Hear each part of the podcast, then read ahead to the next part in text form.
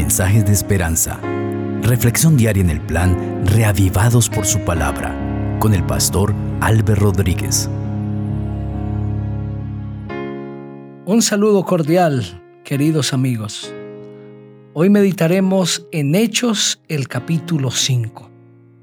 Oremos para pedir la dirección de nuestro Dios. Padre, te alabamos, te damos gloria por la oportunidad de meditar en tu palabra una vez más. Háblanos a través de ella. En Cristo Jesús. Amén. Así dice el texto sagrado. Pero cierto hombre llamado Ananías, con Zafira su mujer, vendió una heredad y sustrajo parte del precio, sabiéndolo también su mujer. Luego llevó solo el resto y lo puso a los pies de los apóstoles. Pedro le dijo, Ananías, ¿por qué llenó Satanás tu corazón para que mintieras al Espíritu Santo y sustrajeras del producto de la venta de la heredad? Reteniéndola, ¿no te quedaba a ti? ¿Y vendida no estaba en tu poder? ¿Por qué pusiste esto en tu corazón? No has mentido a los hombres, sino a Dios. Al oír Ananías estas palabras, cayó y expiró. Y sobrevino un gran temor sobre todos los que lo oyeron. Entonces se levantaron los jóvenes, lo envolvieron, lo sacaron y lo sepultaron. Pasado un lapso como de tres horas, sucedió que entró su mujer sin saber lo que había acontecido. Entonces Pedro le dijo, Dime, ¿vendisteis en tanto la heredad? Ella dijo, sí, en tanto. Pedro le dijo, ¿por qué convinisteis en tentar al Espíritu del Señor? He aquí a la puerta los pies de los que han sepultado a tu marido y te sacarán a ti. Al instante ella cayó a los pies de él y expiró. Cuando entraron los jóvenes, la hallaron muerta la sacaron y la sepultaron junto a su marido. Y sobrevino gran temor sobre toda la iglesia y sobre todos los que oyeron esas cosas. Por la mano de los apóstoles se hacían muchas señales y prodigios en el pueblo. Estaban todos unánimes en el pórtico de Salomón y de los demás ninguno se atrevía a juntarse con ellos, sin embargo, el pueblo los alababa grandemente. Los que creían en el Señor aumentaban más, gran número de hombres y de mujeres, tanto que sacaban los enfermos a las calles y los ponían en camas y camillas para que al pasar Pedro a lo menos su sombra cayera sobre alguno de ellos. Aún de las ciudades vecinas venían muchos a Jerusalén trayendo enfermos y atormentados de espíritus impuros, y todos eran sanados. Entonces levantándose el sumo sacerdote y todos los que estaban con él, esto es la secta de los saduceos, se llenaron de celos y echaron mano a los apóstoles y los pusieron en la cárcel pública pero un ángel del Señor, abriendo de noche las puertas de la cárcel y sacándolos, dijo, Id y puestos en pie en el templo, anunciad al pueblo todas las palabras de esta vida. Habiendo oído esto, entraron de mañana en el templo y enseñaban. Entre tanto, vinieron el sumo sacerdote y los que estaban con él y convocaron al concilio y a todos los ancianos de los hijos de Israel y enviaron a la cárcel para que los trajeran. Pero cuando llegaron los guardias no los hallaron en la cárcel. Entonces volvieron y dieron aviso diciendo, por cierto, la cárcel hemos hallado cerrada con toda seguridad y los guardas afuera de pie ante las puertas pero cuando abrimos a nadie hemos hallado dentro.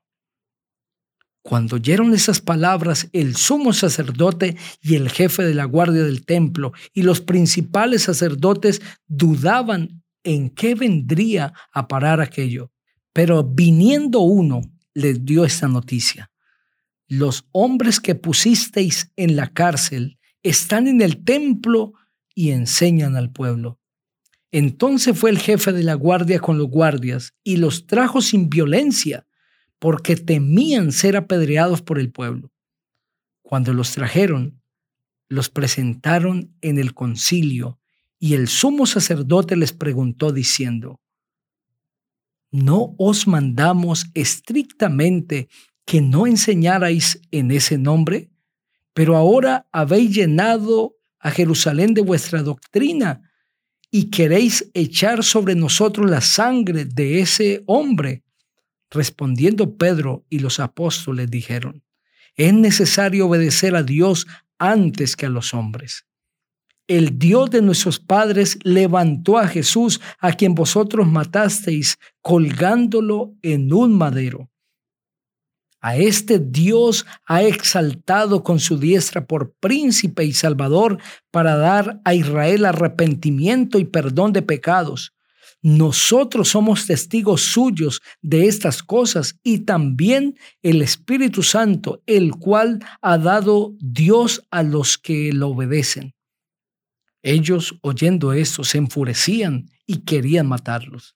Entonces levantándose en el concilio un fariseo llamado Gamaliel, doctor de la ley, venerado por todo el pueblo, mandó que sacaran fuera por un momento a los apóstoles y luego dijo, Israelitas, mirad por vosotros lo que vais a hacer respecto a estos hombres, porque antes de estos días se levantó Teuda diciendo que era alguien a este se unió un número como de 400 hombres, pero él murió y todos los que lo obedecían fueron dispersados y reducidos a nada.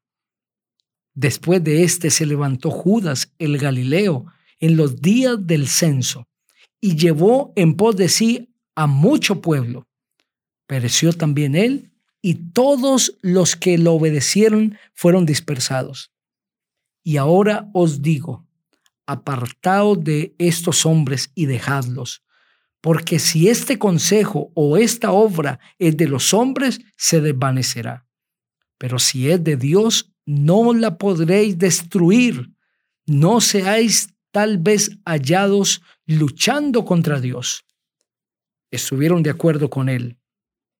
Entonces llamaron a los apóstoles y después de azotarlos, les ordenaron que no hablaran en el nombre de Jesús y los pusieron en libertad. Ellos salieron de la presencia del concilio gozosos de haber sido tenidos por dignos de padecer afrenta por causa del nombre. Y todos los días en el templo y por las casas, incesantemente enseñaban y predicaban a Jesucristo. Amén. Ese capítulo inicia con una historia que tiene un comienzo maravilloso, pero un desenlace triste. Ananías y Zafira se motivan en su corazón de vender una heredad y entregar el dinero a los apóstoles. Esto es maravilloso, es generosidad. Quieren compartir como habían hecho otros.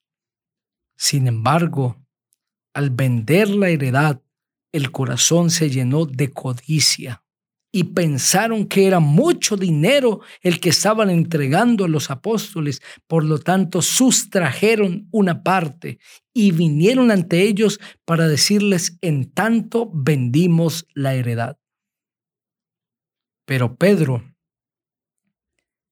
que ya tenía conocimiento porque el Espíritu Santo le había anunciado lo que había sucedido, reprendió a Ananías y éste murió.